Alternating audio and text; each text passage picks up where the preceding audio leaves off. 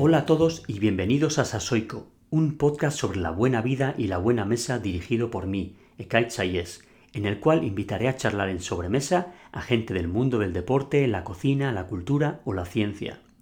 La palabra sasoico proviene del euskara, o lengua vasca, y tiene dos significados relacionados con la salud. Por un lado significa vigoroso, fuerte, lleno de vida, y por otro significa del tiempo, de la época. El objetivo de Sasoico es el de ayudar a crear un mundo más sano mediante el entretenimiento y la promoción de la actividad física y una alimentación sana, fresca, sostenible y local. Antes de presentaros a mi invitada para el podcast de hoy, me gustaría comentaros tres asuntos que son importantes para mí. Por un lado, estoy gratamente sorprendido con la acogida que ha tenido el episodio con el gran piragüista Saúl Cravioto, y os agradezco a todos los que me habéis enviado feedbacks tan positivos, y me gustaría deciros que cualquier crítica constructiva también será bienvenida, ya que mi objetivo, como era cuando me dedicaba al deporte de competición o incluso trabajaba en mi tesis doctoral, es intentar hacer cada vez mejor lo que hago. Así que podéis escribirme mediante mi página web o mis redes sociales y dejarme vuestros comentarios. En segundo lugar, a menudo solo aprendemos a base de golpes y me gustaría comentar que una de las lecciones más importantes que espero que estemos aprendiendo de esta crisis provocada por la pandemia del coronavirus es que la salud es nuestro tesoro más preciado y que debemos cuidarlo. Ninguno de nosotros está a salvo de contagiarnos, de enfermar e incluso en los casos más extremos de fallecer. No obstante, las primeras investigaciones indican que algunos de los factores más de riesgo pueden ser la obesidad o la diabetes, las cuales son enfermedades que pueden prevenirse o al menos eh, pueden mejorarse mediante el ejercicio físico y una alimentación sana y equilibrada. Por ello me siento aún más motivado para intentar promover estos hábitos de salud todo lo que pueda. Y por último, me gustaría anunciaros también que este jueves 25 de junio a las 6 de la tarde daré una charla dentro del programa de los jueves técnicos que, que, son las jornadas técnicas organizadas por la Fundación del Deporte Vasco, Bad Basket Team. Tengo muchísimo que agradecer a esta entidad, puesto que entré a formar parte de, su familia como deportista desde el mismo momento de su fundación y después he seguido vinculado a ellos como técnico. Estos últimos meses tampoco han sido fáciles para ellos y, y por ello me gustaría aportar mi granito de arena presentando en primicia para sus deportistas mi programa de las cuatro estaciones de la preparación mental. Se trata de un programa práctico que tiene como objetivo dotar al deportista de recursos y herramientas para que puedan desarrollar su máximo potencial psicológico en el deporte. Y a su vez se trata de un programa que, que se integra en la preparación del deportista como uno de los cuatro pilares fundamentales del deportista, que serían el entrenamiento, la recuperación, la nutrición y la que trabajaremos, que es la psicología. Desde mi punto de vista, si estas, si estas cuatro o estos cuatro pilares no están coordinados de manera adecuada, difícilmente podremos llegar a dar lo mejor de nosotros. La charla estará abierta a los, que, a los que queráis participar, así que os animo a que me acompañéis durante mi ponencia. Los detalles los encontraréis en las redes sociales de, esta entidad de Bad Basket Team. Bueno, y, ahora ya pasamos a, pues paso a presentaros a mi siguiente invitada a este podcast, que se trata de, de otra piragüista en este caso, Begoña Lazcano. Conozco a Begoña desde hace 15 años, cuando entró al, club de piragüismo al que he pertenecido pues, eh, toda mi vida, eh, que se llama el Donostia Kayak, un pequeño club pues, muy humilde que me enseñó eh, pues, muchos de los valores que, más aprecio a día de hoy. Actualmente Begoña vive en el Centro de Alto Rendimiento de Madrid y, y a pesar de este giro tan inesperado que nos ha dado la vida debido al coronavirus, está intentando clasificarse para los Juegos Olímpicos de Tokio 2020, ahora aplazados a 2021.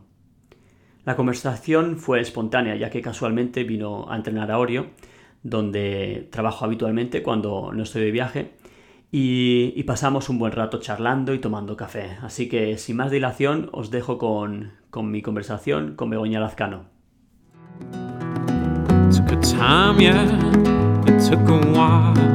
feel the weight of all those miles. Now I feel it, distant, fires and Hola Begoña, ¿qué tal? Buenas, buenos días. ¿Cómo estás? Bien, muy bien. Bueno, nada, que, que Begoña pasaba, pasaba por aquí, por donde tengo la oficina, en, en Orio, ha venido, ha venido a entrenar y, justamente iba a hacer el, parón del café, entonces le he dicho, oye Bego, ¿te, te importa si te, si te grabo una pequeña conversación para el podcast? Y, me ha dicho... Encantada, yo encantada de hacer un parón para que siempre entra bien un café después de, de entrenar. Genial, un cafecito calentito, ¿no? Para, para para entrar de nuevo eh, pues en, una sensación de relajación y... Eso es, para recuperar el cuerpo. Bueno, ¿y qué tal, qué tal por aquí, por casa? Porque tú normalmente estás concentrada en Madrid. Sí, normalmente vivo en, en la residencia Joaquín Blume, en Madrid. Entonces, pues bueno, agradezco mucho poder venir unos días a casa y, y, más con la situación esta, pues, pues se valora un montón y poder pasar tiempo aquí disfrutando de, lo que me gusta hacer y, estando con los míos. ¿Cuánto tiempo has estado en casa? Pues bueno, ahora en esta, en este último, en este último periodo he estado cinco días porque ya habíamos vuelto a, Madrid a reanudar los entrenamientos, así que nada, ha sido como un fin de semana largo y, ahora vuelvo, mañana volveré otra vez, así que han sido cinco días intensos, pero, pero aprovechados aquí. Los has aprovechado bien. Sí, sí. Muy bien, muy bien. Y, cuéntame, eh, ¿cómo empezaste en, esto de la piragua? Pues bueno, eh, a mí siempre me ha gustado hacer deporte y tal, y bueno, yo durante el verano solía ir a casa de mis abuelos a Galicia, porque mi familia materna es de allí, pero bueno, hubo un verano que, mi abuela enfermó y tal, y mis, mis se tuvieron que quedar aquí, y, bueno, yo pues eh, empecé con, mi mejor amigo, con, con John, en un cursillo de verano en Pasaya, y nada, nos quedamos a un cursillo eh, por probar y tal. Habíamos hecho escalada también, pero bueno, probamos el piragüismo, nos gustó y, bueno, repetimos el cursillo, nos gustó mucho. Y ya luego el entrenador de, los chavales del club pues me, dijo, Lois me dijo que, que, a ver si me apetecía incorporarme al equipo y tal y cual y que si, que si aguantaba el invierno que, que me iba a quedar mucho tiempo y así fue. Así que me, me incorporé al equipo, me gustaba mucho la verdad y, y nada, hasta hoy. ¿Y después, eh, cuando volvías a, Galicia en verano, eh, seguías haciendo piragua? No, bueno, allí era un poco más... Los primeros años de piragua pues eran menos, pues eso, me iba a pasar menos bien y tal, pero bueno, luego durante el verano sí que tenía allí el, el, tiempo que iba a casa de mis abuelos, que era más desconexión, vivimos en una aldea pequeñita cerca de Corrubedo, entonces pues bueno, solíamos estar con mi prima y tal, íbamos a la playa, no parábamos, pero, pero realmente ahí no desconectaba un poco de la piragua porque todavía no era, no era mi día a día, no era lo que hacía a diario, entonces pues no... ¿Y qué hacíais cuando, cuando pasabas el verano allá en Galicia? pues nos divertíamos de mil formas, la verdad. Mi prima y yo no necesitábamos mucho, era como, bueno, eh, enseguida nos inventábamos cualquier cosa o íbamos con la bici a cualquier lado por allí, eh, íbamos con una vecina, pues eso, a, la playa más cercana, eh, nada trasteábamos un poco, molestábamos a mi abuela, eh, dábamos comida a los gatitos de por allí, bueno, hacíamos un poco, nos entreteníamos, la verdad es que las dos muy bien, se nos pasaba el verano volando. ¿Y qué recuerdos tienes de, de comidas o de olores de, de aquella infancia de verano, aquellos veranos en Galicia? Pues la verdad es que mi abuela solía hacernos eh, para merendar eh, filloas y buñuelos, que era pues bueno, como un tipo de postre que hacía como esa base de huevo y tal, y luego le echaba un poco de azúcar y eso la verdad es que nos encantaba a mi prima y a mí. Era como le veíamos llegar con el plato y ya le, asaltábamos antes de que llegase. Y, y la verdad es que recuerdo eso, pero también recuerdo eh, las comidas, pues yo entonces igual no lo apreciaba tanto, pero mi abuela hacía unas empanadas increíbles de, de cualquier cosa, de, de bacalao, de, de, berberechos, o sea, era, yo la recuerdo, recuerdo que la hacíamos con ella la masa y tal, y, de prepararla, eh, bueno, dejar que reposara, mirar cómo estaba reposando, la verdad es que ella tenía mucha mano y, y sí, que, sí que la recuerdo en la cocinita aquella y tal, y, y explicándome cosas y eso, sí que Qué rico, qué rico, me, está, me está entrando hambre. Sí, sí, la verdad es que tengo, tengo esos, más que el sabor también, ¿eh? pero tengo los olores aquellos como, como muy, los recuerdo, sí, sí. ¿Y el, el, café de puchero también? sí, ¿Que alguna sí, vez he tomado en tu casa? A mí, a mí me encanta el café y, y soy fan, entonces eh, en mi casa nunca falta eso café. Mi padre suele hacer y cuando llego ya es como la cafetera tiene que estar siempre en marcha y, y sí, cualquier momento es bueno para, para un café. Y una vez me contaste que tu, que tu abuelo solía bañarse todos los días en, en las aguas frías ahí de, Sí. del Atlántico gallego. Sí, sí, además es que mi abuelo es muy metódico, entonces puede estar constantemente haciendo, o sea, si tiene una costumbre la mantiene, igual él daba, creo que eran, bueno, no sé cuántas, 100 brazadas, ¿puede ser? no, no más, eran mil o así, sí, brazadas de espalda, entonces él se metía allí, eh, daba la- las contaría una por una, tal y como es mi abuelo, y, y así todos los días, la verdad es que... La verdad es que... Porque el agua, ¿a, a qué temperatura está en, en esa Sí, zona? pero helada, porque yo, yo recuerdo, pues eso, en veranos y tal, cuando eres pequeña, pues te bañas casi a cualquier, a cualquier precio, pero sí que recuerdo, pues mis padres o así, ir, meterse hasta las piernas y, y salirse, o cuando íbamos a las CIES y tal, un, un agua helada, o sea, no, muy fría, muy fría, la verdad es que bañarte todos los días ahí por la mañana, eh, te tiene que hacer algo bueno, seguro. Yo me acuerdo una vez en una competición, eh, la competición del, del Príncipe, que no sé si ahora mismo todavía se hace, pero es una competición que se hacía en K4 y e íbamos, si no me equivoco, desde, desde la playa de Portonovo. ¿Tú lo has hecho alguna vez aquella No, del es que no, no me coincidió. Pues creo que salíamos de Portonovo y nos íbamos hasta, hasta dentro de, de la ciudad de Pontevedra. Y, y recuerdo que, bueno, normalmente no, no solíamos prepararla muy bien, entonces, eh, pues muchas veces teníamos el K4 sin achicadores y tal. Y recuerdo que, bueno, yo creo que nos hundimos dos veces. En dos ocasiones tuvimos que abandonar porque nos hundimos por, porque nos entraba tanta agua que. Pero una de ellas fue que casi se nos hunde el K4 entero y, y nos encontramos en medio de, de la ría de Pontevedra, ahí eh, la con la piragua inundada, a la deriva, con la piragua inundada. Y el agua estaba fresquísima, Sí. estaba muy, muy, muy fría. Te Y tuvimos que ir nadando con la piragua hasta la siguiente playa de, de alguna playa que había por ahí. Y, y sí, el recuerdo era ese de, de un agua muy, muy fría. Sí, sí, no, aquello pocas bromas. O sea, yo recuerdo que para meter la cabeza ya era otro nivel. O sea, era como ya metías la cabeza y un- una sensación, un frío. O sea, sí, sí, es un agua muy fría. Muy bien. Bueno, y eh, pues adelantándonos un poco en el, en el tiempo, eh, bueno, yo recuerdo también que uno con 13, 14 años empezaste ya a despuntar bien aquí, ¿no? En, en- en el País Vasco, en las competiciones. Sí. Y además recuerdo que, que eras de las que ganabas siempre la competición y todo el rato ibas mirando a la, Sí. a la de atrás a ver si te iba pillando y cada vez le iba sacando más distancia, pero da igual, daba igual, tú seguías, seguías Sí, sí. intentando... Además iba como controlando visualmente o lo intentaba y realmente me generaba angustia, pero miraba para atrás, o sea, no sé, si las cuentas, pues igual en una competición de 3.000 metros que serían entonces, pues no sé, miraría para atrás 50 veces o algo así, o sea, sí, sí, era como... Como bueno, daban la salida y yo me transformaba en otra persona y ya hasta el final iba mirando, mirando y sí, sí. lo- Y después, eh, un par de años más tarde, te, te convocaron para ir con el equipo nacional a, a la residencia Joaquín Blume, el CAR de Madrid, que, Ujú. que casualmente en el podcast anterior, en el episodio anterior, entrevisté a Saúl Cravioto y él también pasó Sí. pues, por, por la misma residencia, con, con la misma edad. ¿Cómo recuerdas aquellos tiempos?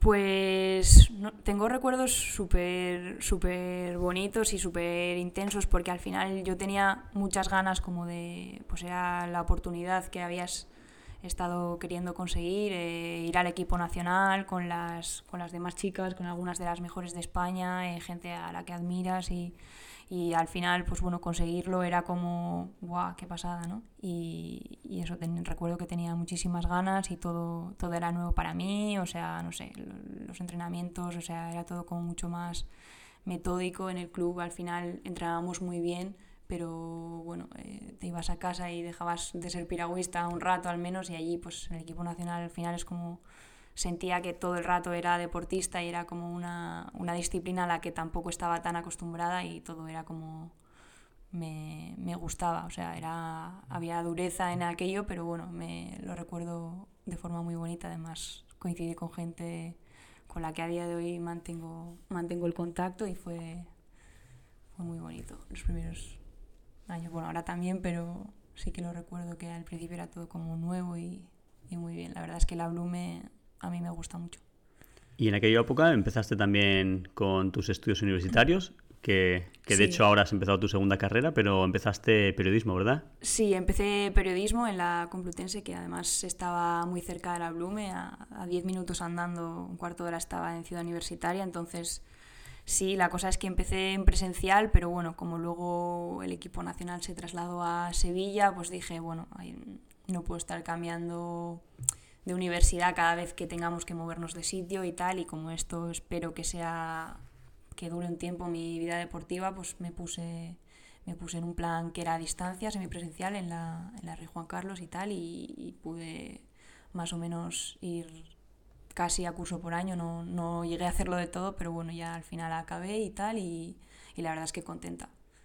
no, no, fue como empezó en presencial, pero bueno, tuve que adaptarme un poco a las circunstancias y, y bien y pudiste disfrutar al menos en la primera parte de la vida universitaria, del ambiente de la Complutense. Sí, sí, sí, la verdad es que sí. O sea, además la Complutense te da lo que esperas, yo creo, de esa vida universitaria, conocer gente, gente con un montón de ganas, además de, de empezar en el, el, periodismo. Es un mundillo, yo creo que se vive de forma muy intensa desde el principio, ¿no? Entonces ibas a la facultad, me acuerdo que pues hay una conferencia en Sol de no sé qué, en el tal cual, y intentabas ir y bueno, siempre que los, los entrenamientos te lo permitían, pues me gustaba tener mis ratos como de, de estudiante, de involucrarme con, con, la gente de clase y, y, sí que recuerdo aquello también con mucho cariño, pues como cada cosa era especial, ¿no? Estar en la cafetería de la facultad para mí era, Buah, eh, estoy aquí en la Complu en Madrid estudiando eh, y, y la verdad es que sí que, sí que lo recuerdo con mucho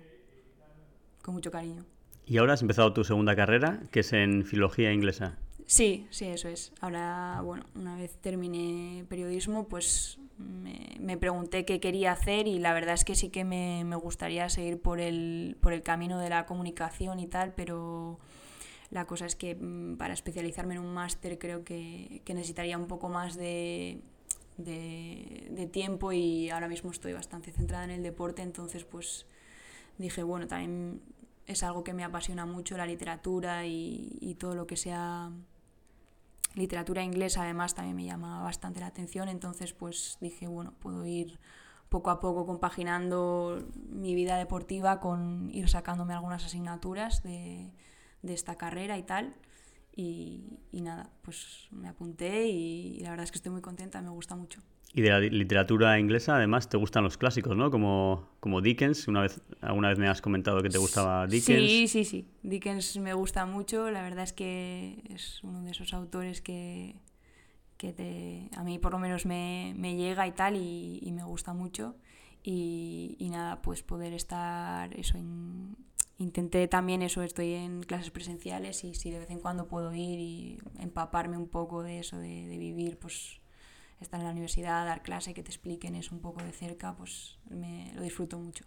Pero bueno, ahora mismo tu objetivo, tu gran objetivo está puesto en, en los Juegos Olímpicos de Tokio 2020, aplazados al 2021. Exacto. Sí, sí, sí, o sea, estoy ahora mismo 100% con eso. Esto es, pues bueno, simplemente otra faceta, pero, pero sí, ahora mismo estoy de lleno con, con intentar ir a los Juegos. ¿Y cómo has llevado pues, eh, este, esta situación tan, tan compleja que, hemos vivido durante estos meses de, pues, debido a la pandemia del coronavirus y que además pues, eh, se hayan pospuesto los, los Juegos durante un año más? ¿Cómo lo has vivido?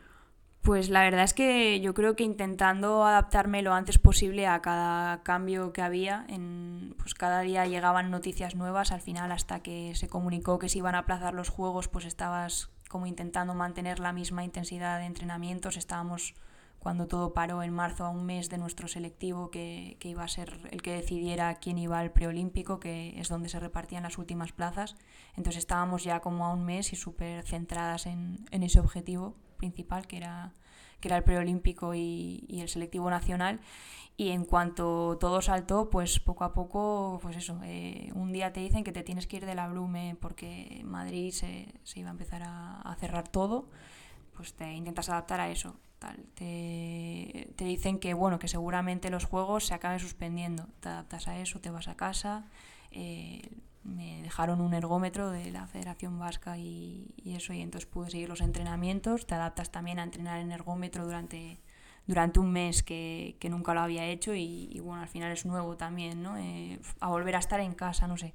Fue como un montón de cambios y los intentaba encajar, pues bueno, pensaba, eh, bueno, pues haz lo que puedas eh, desde casa, eh, aprovecha, aprovecha también para para bueno, intentar seguir las asignaturas, que en ese aspecto sí me vino bien, como intentando pues verle el lado bueno, que tampoco sé si lo tenía mucho, pero al, final adaptarte cuanto antes es lo que supongo que te va a hacer eh, a medio plazo volver a retomar los entrenamientos bien, ahora que se puede pues volver a salir al agua, intentar, intentar seguirlos como estábamos y... Bueno, y muchos de nosotros eh, hemos aprovechado este confinamiento para para hacer cosas que quizás antes no hacíamos tanto, eh, como quizás pues, cocinar más o, o cocinar platos más elabor elaborados, o pues eh, en nuestro caso también pues prestarle más atención a, al huerto que tenemos, o tú has aprovechado también para, sí. para cocinar, para hacer pan, pan sí. con masa madre, que está tan de moda ahora mismo. Sí, o sea, de hecho, o sea, le dije a mi madre, mira, vamos a hacer un trato, y me lo dijo ella, me lo dijo ella eh, joder, a ver si algún día me pones algunos ejercicios de los que haces tú y tal, y bueno, adaptados a mí y tal, que quiero hacer algo, ya que estás en casa, pues tal y cual. Y le dije, bueno, mira, vamos a hacer una cosa, yo te pongo algunos ejercicios abdominales o tal para que hagas algo por las mañanas y tal, y, y tú me enseñas a, a, cocinar, porque ahora que voy a tener tiempo bueno, y tal. Bueno. Y quedamos en eso. Y, y, sí, me enseñó, o sea, le dije, mira, quiero, antes que postres y tal, quiero comida más práctica y tal, y me enseñó tortilla de patatas, eh, bueno, arroz con, con, chipirones también hicimos, eh, bueno, varias cosas así, y, y, la verdad es que nos lo pasábamos bien y además pues he aprendido, porque al final no, nunca había tenido, nunca le había dedicado tanto tiempo a, a algo así, entonces empecé con cosas así y luego pues incluso me animé con alguna tarta de queso eh, y ahora ya estoy bastante familiarizada con... Qué bien, con qué bien. Sí, sí, yo también esta mañana antes de, de venir al trabajo eh, siempre me levanto pues eh, una hora y media antes que, que el resto de, de mi familia. Y, y, nada, ayer dejé preparado pues la, una masa para hacer pan con, con masa madre. Y esta mañana pues mientras desayunaba la he metido al horno y y no, no la he podido probar porque, porque aún estaba caliente, pero, pero bueno, me, hacía ilusión dejarles pues el, el pan calentito recién hecho Joder, a, la, a, a, mi mujer y a los niños para que cuando se, se despierten lo tengan ahí. Se valora, ¿eh? Tener de repente algo que te han hecho así como artesano y tal, me, a mí me parece súper súper guay. Sí, además de, deja un olor ahí en la, en sí, la casa sí, sí. riquísimo a, a, pan. Sí sí, sí, ¿Quién ha estado aquí? Huele bien. Bueno, muy bien. Y bueno, hablando de cocina, recuerdo que eh, hace unos años para una práctica tuya en la universidad entrevistaste eh, pues a, a, un, a, un, gran chef. Sí, al gran eh, Arzac, sí. sí Así sí. es, Arzac. Es que gracias a mi tío que vivía, que vivía por donde él tiene el restaurante, eh, pues le dije, oye, tengo que entrevistar a alguien de la cultura y tal, y a mí me interesa un montón, me parece que tiene que ser una persona súper interesante y la verdad es que superó con creces las expectativas, fue, fue una charla súper, fue súper majo conmigo, me, me, enseñó la bodega incluso y, y sí, sí, fue muy, y tenía, recuerdo, hace, hace muchos años que, que, la leí, pero no me acuerdo exactamente los de, de exactamente qué frases eh, sí. eh, pues recogías en, en, la entrevista, pero había algunas que eran auténticas lecciones, ¿no? Sí, sí, a mí me llamaba la atención que él decía que había que ser como creativo y siempre buscar eh, nuevas posibilidades, o sea, él me decía, yo qué sé, yo voy por la calle y en vez de ver ese semáforo, pues lo que veo es el color, veo un postre, no sé qué, y, luego me decía que se fijaba mucho, por ejemplo, no sé, era en su, su nieto, puede ser, no sé, bueno, un niño que, que, que, era de su familia, no sé si era su sobrino, su nieto, que y decía, me fijo porque él, si tiene que ir desde 20 metros hasta aquí, eh, en vez de venir recto, pasará debajo de la silla, vendrá tal, o sea, buscará siempre como su tal y, y, me llama la atención porque los niños son siempre muy originales y tienen formas de...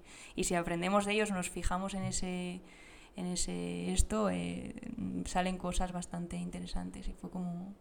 Y luego también su, su ética del trabajo, ¿no? De, Sí, sí, de, de la importancia de... de mantener unidos, pues eso, eh, al final tradición y, y vanguardia, que al final, pues eso, hacia donde tiende la cocina quizás, o sea, a todos nos gusta igual ver cosas modernas y tal, pero luego siempre apreciamos que dentro de lo que estamos comiendo, ¿no? Eh, haya como tradición, ¿no? Que, que se conserve y, y él decía que, que estaban trabajando por esa línea y, y la verdad es que yo creo que, que siguen triunfando, ¿no? Pues porque son unos...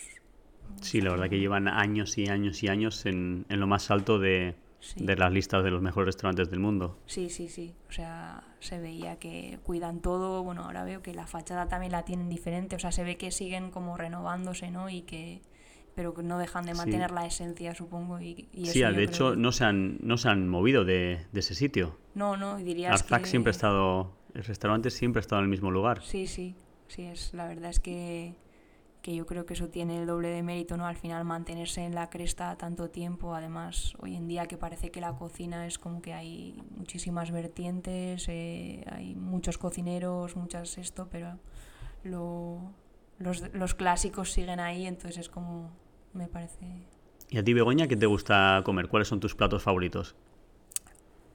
Pues bueno, a mí también, pues lo que te decía, eso, eh, que me gusta siempre probar cosas, o sea, yo al final, pues si voy de vacaciones a un sitio, me gusta eh, probar cosas locales o lo que sea, pero, pero luego también cuando estoy aquí siempre tiendo mucho a, a pedirle a mis padres que me hagan las cosas que me gustan en concreto y yo que sé, a mi padre, por ejemplo, siempre le pido, pues eso, la lasaña que hace él o tortilla de patatas o algo así. Y a mi madre, pues, eh, pues bueno, eh, me encanta, me encanta cómo hace las albóndigas, también le pido. O sea, son cosas como súper concretas, pero luego sí que es verdad que me estoy abierta a probar y si voy a otro país me gusta quedarme con... Pregunto, ¿cuál es la comida típica aquí o qué...? ¿Y los países que has visitado? Eh, ¿qué, qué plato recuerdas? Por ejemplo, ¿dónde has estado Pues, en, en estos últimos años? Es, Pues, por ejemplo, el último viaje que hice fue en Costa Rica y, y me, me encantaba cómo, cómo preparaban el pescado, no sé, era como una forma sencillamente rica, o sea, te lo sacaban así, o sea, parecía que estabas comiendo un trozo de mar, o sea, era como, era muy, un sabor muy, muy potente y me gustaba mucho, era la simpleza esa, te lo ponían con patacones, que debe ser como un, como un tubérculo y tal, y, y era sencillamente rico y tal, pero bueno, luego también, por ejemplo, he estado en Tailandia y me he animado a probar insectos y cosas así. ¿Ah, de sí? esto. ¿Qué tipo de Sí, insectos? sí.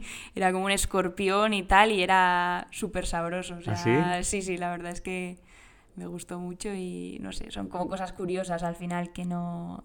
Sí que me interesa, igual en países en los que, de los que no tengo nada de conocimiento, pues, o estamos yendo a una competición y en el avión, pues miro, igual si hay un libretillo y tal, pues miro la comida típica del sitio es esta, esta y esta. Y Luego, aunque no puedas igual probarlo, pues sabes por lo menos un poco, la gastronomía sí que te guía un poco, yo creo, ¿no? De saber un poco más del país. Y... ¿Y en Grecia también has estado? Sí, sí, sí, estuve en Grecia, en, en Mykonos, con unos amigos hace, hace varios años ya y, y también probamos... También probamos algunas cosas de... Un yogur con miel y nueces, sí, por sí, ejemplo. Sí, sí. Y, y platos salados también tenían, eh, recuerdo, no sé cómo se llamaba, eh, pero era un tipo de lasaña, puede ser. eh, eh, no me acuerdo cómo era, pero sí que llevaba como berenjenas y tal. Ah, también. sí, sí, sí, sí, Sí. ya lo he probado. Sí, Sí, sí. sí, No me acuerdo ahora mismo el, Estaba muy rico. sí, el nombre, pero está muy rico. Sí, sí, sí. Sí, y luego la salsa de sachiki también, Sí, con eh, pepino y... Me gusta mucho también eso, el tema salsas y... Sí, sí. Sí, de hecho, mira, de, de las regiones eh, más longevas del mundo, justamente Costa Rica. eh, Costa Rica es una de ellas, otra de ellas es, es Grecia, un, eh, una zona de Grecia. También está Sardi, eh, Cerdeña, la isla de Cerdeña. Eh, Japón también, en Okinawa, en, la, en una de las islas. ser, sí. Japón también la comida es, es espectacular. Sí. O sea, para mí ahora mismo eh, mi, mi nuevo amor en cuanto a lo culinario es, es Japón. Sí. O sea, desde que, desde que he estado ahí, y de hecho he tenido la suerte de, de estar va- varias veces por, por el tema de los Juegos Olímpicos, y, y la cocina es, es espectacular. De todas formas, en Japón todo es como Muy el, cuidado, el- ¿no? sí, el detalle, lo cuidan al máximo, o sea, ya sea para hacerte un, un obsequio, un regalo o, o sea lo que sea. O sea, vas a comprar algo y, y la forma en la que está empaquetado es, es increíble. Como mimar un poco todo el... Sí, sí, la verdad. Es que eso se, se nota luego, ¿no? Al final, que te, que te acojan bien en un país también dice mucho, ¿no? Que lo cuiden todo, el detalle, ¿no? Es, es... Sí, la hospitalidad es, es, es, No lo he visto nunca en ningún sitio. Una hospitalidad como, como la japonesa, de lo bien que te hacen sentirte y... Sí, la verdad que es una gozada te hace querer volver, ¿no? Sí, sí, sí, sí. Esperemos, esperemos que Ojalá. podamos volver en, en, julio del año que viene. A ver, a ver si, si todo va en buen camino y, y, se, puede, se puede ver eso. Bueno, y hoy en día, eh, ya que ahora estás volviendo a, a los entrenamientos, eh, ¿cómo, ¿cómo es tu dieta? Intentas, hemos hablado de los platos que te gustan, pero pero me imagino que, que llevarás una dieta pues relativamente estricta. Sí, bueno, sí, de normal cuido, cuido bastante la alimentación, pues bueno, sigo unos unas pautas así un poco generales, pero, pero bueno, que creo que son las, las necesarias, ¿no? Y pues bueno, al final intento seguir más o menos una un mismo desayuno, o sea, soy bastante sencilla, ¿eh? tampoco esto, pero bueno, si al final, según los requerimientos de los entrenamientos, pues tienes que comer más eh, hidratos o pasta, arroz, al final son comidas limpias, me gusta comer limpio mm, para tener una, pues bueno, comidas que no te repitan, que puedas entrenar por la tarde y sí, tiene que ser una dieta variada y tal pues hacer cinco comidas y lo típico, eh, desayuno equilibrado, fuerte y luego pues eso, un poco las pautas que, que conocemos, ¿no? De tampoco sin obsesionarme porque bueno, luego también tienes tus momentos y tampoco tampoco es un deporte de peso que digamos que tienen que igual pasar hambre o muchas veces no, nuestro deporte es cuidar la alimentación un poco y no ¿Y para la competición llevas una dieta diferente? ¿Intentas llevar siempre la misma o te adaptas a lo que te encuentras en el lugar? Hombre, al final a veces vas a sitios en los que, bueno, yo supongo que intentamos buscar entornos o hoteles que nos puedan proporcionar esos requerimientos, pues eso, los días previos comer eh, pasta, eh, carnes eh, que no sean extrañas, salsas raras que te hagan una, tener una mala digestión o pasar una mala noche. Y sí que es verdad que al final tiendes a lo sencillo cuando estás fuera porque experimentar en los días de competición pues igual tampoco es lo mejor. Entonces, pues bueno, sí que sí que procuras eh, aferrarte un poco a eso, vas a un hotel y pides la pasta, lo que haya, comidas que no sean muy copiosas esos días y, y nada, eh, lo que hacemos siempre, procurar cambiar lo menos posible la dieta, no, no comer cosas que, que, nunca hayas comido, que no sabes cómo te sientan y si te tienes que adaptar un poco, pues eso, si, no sé, si estás acostumbrada a comer, yo que sé, algo que sea un poco no sé, mm, diferente y no lo tienen, pues tienes que adaptarte un poco, pero, pero bueno, se iba bien. ¿Y, y de, de, de, España hay algún sitio donde hayas comido pues eh, especialmente bien, alguna comida que te guste, alguna comida regional de, de algún lugar que, que digas, Buah, es que comería esto todos los días de, de mi vida? La, la, verdad es que en España, como he tenido la suerte de vivir en varios sitios durante un tiempo, me quedo con cosas de cada sitio que, que sí que me gustan. Por ejemplo, cuando vivía en Sevilla, a mí me encantó el salmorejo que, que me, no, no, lo había, no lo había comido en casa y tal, y, y el salmorejo como lo hacen allí y tal, me, es una comida sencilla, pero que para que te quede bien tiene su, tiene su gracia porque a veces lo hemos intentado en casa y o nos pasamos con el ajo o tal, entonces es como tiene, tiene su gracia y me gusta mucho. Luego, pues eso, en, eh, ya lo que te digo, en Galicia me encuentro con eso, eh, sitios en concreto pues de, de, pescados y tal que me gustan mucho. Eh, ¿Te gusta el pulpo, Begoña? Sí, sí, me gusta el pulpo, mucho. El pulpo y... La feira, ¿no? Sí, sí, sí, me encanta, me encanta además. Eso, en casa mi abuelo era marinero y tal y, siempre teníamos, bueno, eh, mucha costumbre de coger eh, o pulpo o, bueno, teníamos mejillones siempre en casa, eso todo, comidas así muy, incluso navajas, cosas de estas de raya, calderadas, o sea, era muy de, muy de pescado y de cosas así, muy cultura de la mar y sí que me encanta, la verdad. Y el besugo, ahora que estamos aquí en, en Orio, el besugo al estilo de Orio, ¿lo has probado alguna vez? No, al estilo no. Ah, pues tienes que probarlo, tienes que probarlo. De hecho, eh, suelen tener aquí una, una, fiesta, en, no recuerdo ahora en qué, en qué mes es, es en el verano seguro, pero no, no me acuerdo cuándo es, pero sí, espectacular, espectacular. O sea, un, ah. sí, sí, un besugo, buah. Tiene que estar.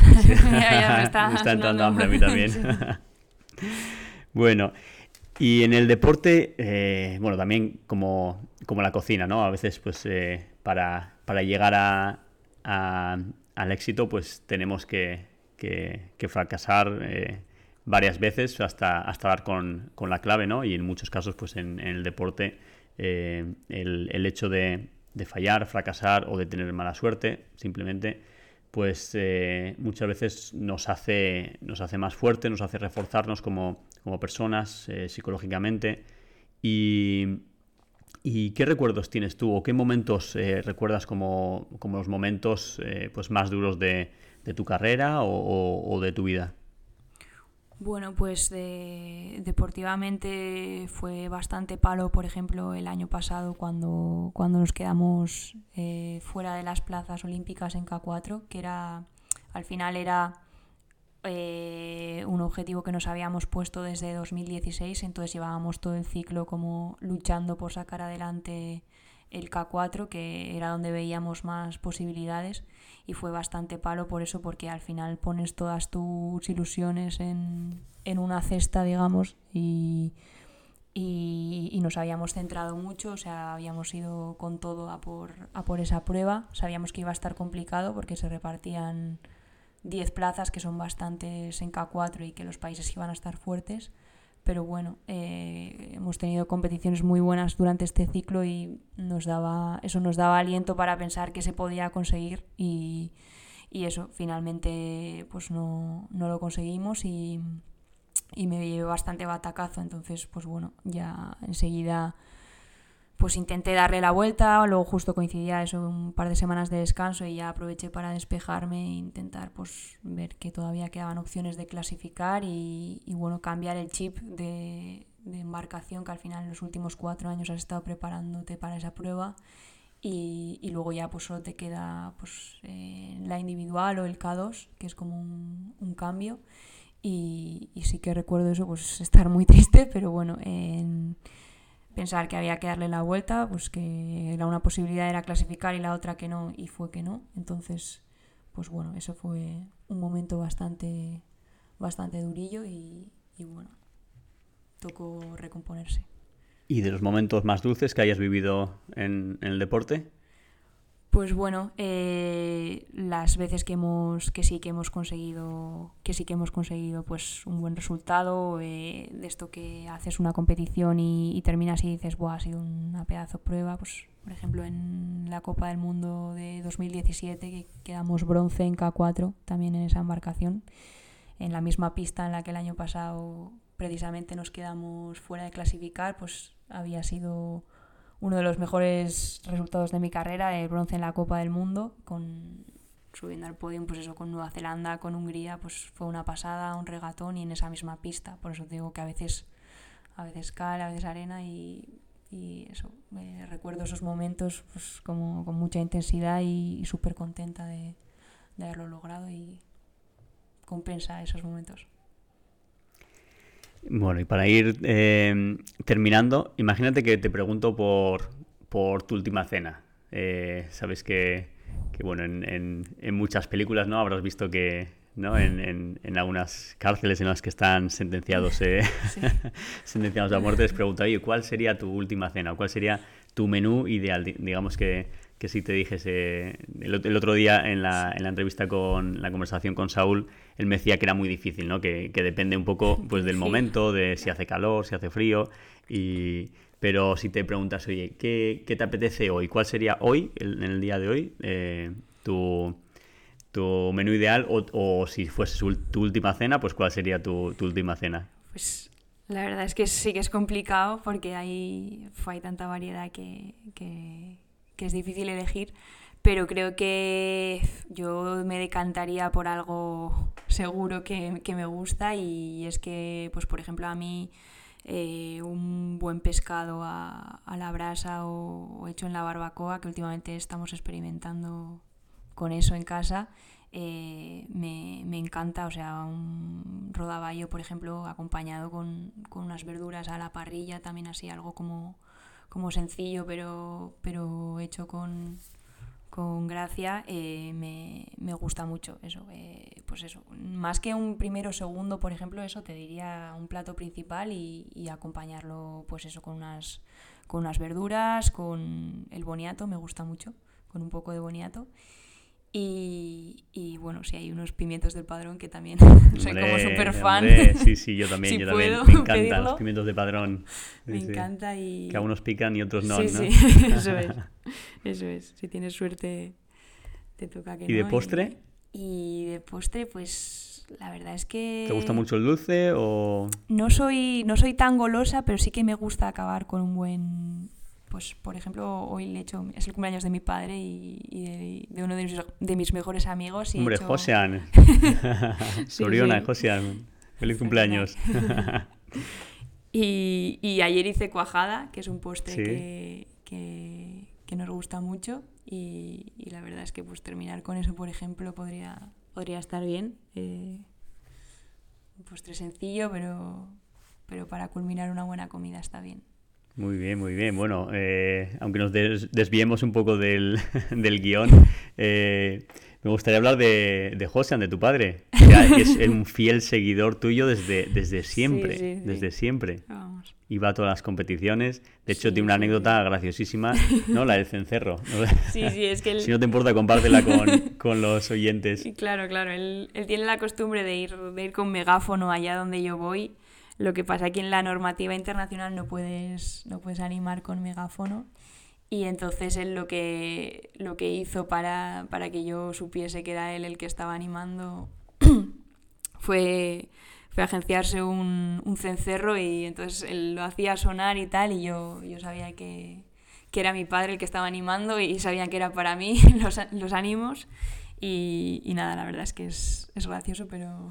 Que además tu padre es de Leiza, ¿no? Sí, sí, sí, es, Navarro y. Sí, sí. Cuidado. Que Leiza es además eh, de donde procede el, el, en la película de Ocho Apellidos Vascos. Sí, sí, sí, que además dio un vuelco el turismo ahí en el, en el pueblo, que yo, claro, la película la, la veía y yo decía, joder, si es que ahí hemos pasado... Porque en la película no le llaman Leiza, ¿no? Eh, tiene otro, otro nombre. Sí, eso es, sí. No sé cómo le llaman, es, creo que es un nombre inventado. inventado sí, sí, pero el pueblo es Leiza. Sí, sí, el pueblo es ahí. yo veo el frontón, veo, vamos, donde solíamos ir muchas veces con la bici también o o a porongos, eh, también una costumbre muy de mi padre y mía, pues íbamos al caserío primero a almorzar, mi tío nos hacía unos huevos con, jamón y luego ya íbamos a... Para coger fuerzas, ¿no? sí, ahí no había bromas, aunque hubieras desayunado, y no comías los huevos, ¿qué te pasa? y, y, nada, luego íbamos a por hongos, también una costumbre muy tal, que a mí me gusta mucho el revuelto de hongos y, y la verdad es que pasábamos bonitas mañanas allí Sí, sí, es un pueblo con mucho encanto y, la verdad es que me, gusta mucho que ver que hay turismo y tal, porque sí que es verdad que mucha gente se animó a, visitarlo y tal y, gustaba mucho. ¿Y algún restaurante de, esa zona o, del propio Pasajes donde, donde vives que, me recomiendes ir? Pues ahí en Leiza sí, había uno, eh, no me acuerdo sí, Arakistain, o creo que se llamaba, estaba muy bien. Te dan unos menús del día muy, muy ricos. Como la película de... sí, sí, unos menús ahí. Siete, siete, platos, ¿no? Sí, sí, sí. Eso, las cantidades no te ibas a quedar. Sí. Por eso no sería. Y luego, pues, por mi zona, es que no lo sé, la verdad. Eh, eh, no, ahora mismo no solemos comer en casa, en casa mucho y luego pues, pues sí que a veces voy con mis amigos o, lo que sea a tomar algo a Donosti y tal, eso sí que sí que nos gusta, pues el pincho pote, una costumbre muy tal y pero así sitios concretos unos hay muchísimos, no sé, no sabría decirte ahora, no se me ocurre. ¿Y algún, alguna persona o algún personaje eh, que me recomendarías para, para que entrevistase para la siguiente para uno de los siguientes episodios? Pues eh, no sé, a ver, por ejemplo, a mí me gusta mucho eh, relacionado con la alimentación y tal, pues de esto que te hacen desmintiendo mitos, ¿no? Porque hay muchos, al final, mitos en torno a la alimentación y yo que sé, por ejemplo, una compañera del equipo nacional, eh, Laia, eh, estudia nutrición y tal y siempre tiene cosas así interesantes. No Laia Pelat. Sí, Laia. Podría ser una buena idea, no sé si una propuesta. Muy bien, pues apuntada queda entonces. Seguro que, que, te dice cosas interesantes. A mí es que me, me, interesa porque muchas veces escuchas cosas, pues yo qué sé, no es bueno cenar pasta, cenar hidratos y tal, y resulta que son cosas que no, que no, tienen una evidencia. Y podría ser interesante conocerlo, sí. Qué bien, qué bien. Bueno, Begoña, pues nada, ha sido un placer tomar este café contigo. un placer para mí, sí. Y muchísimas gracias por, por este honor de, de ser mi, mi, segunda invitada, además de, pues de manera espontánea. Y, y, nada, que tengas muchísima suerte, que vaya todo bien por, por Madrid durante estas semanas. Y, y, a ver si volvemos a vernos por aquí. Sí, sí, sí. A ver, yo encantada de, de estar un rato aquí contigo y, y nada, espero que, que, pronto podamos tomar otro café y que, y que todo vaya, todo vaya muy bien. Muy bien, pues hasta la próxima, Begoña. Gracias, Ekaitz, hasta luego.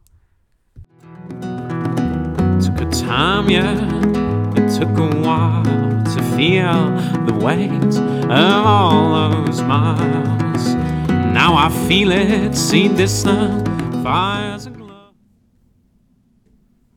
Espero que os haya gustado esta conversación con Begoña Lazcano y justamente después de la entrevista me acordé que el plato griego con berenjena y tomate que, comentaba es el, famoso moussaka. Eh, la verdad que está, está buenísimo. Eh, eh, yo no lo he probado en Grecia, pero, lo he probado en, restaurantes griegos en Alemania y que bueno, hay, hay muchísimos restaurantes eh, griegos en Alemania y, las musacas que, hacen en, justamente en, uno que conozco que está al lado de, la casa de, mis suegros eh, está increíble.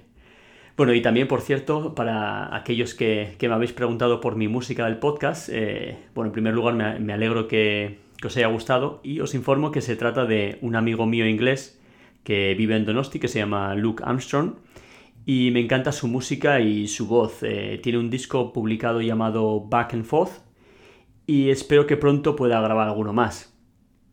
Bueno, señoras y señores, os espero en el próximo episodio y mientras tanto podéis suscribiros a este podcast y, a mi blog para que conozcáis todas las noticias.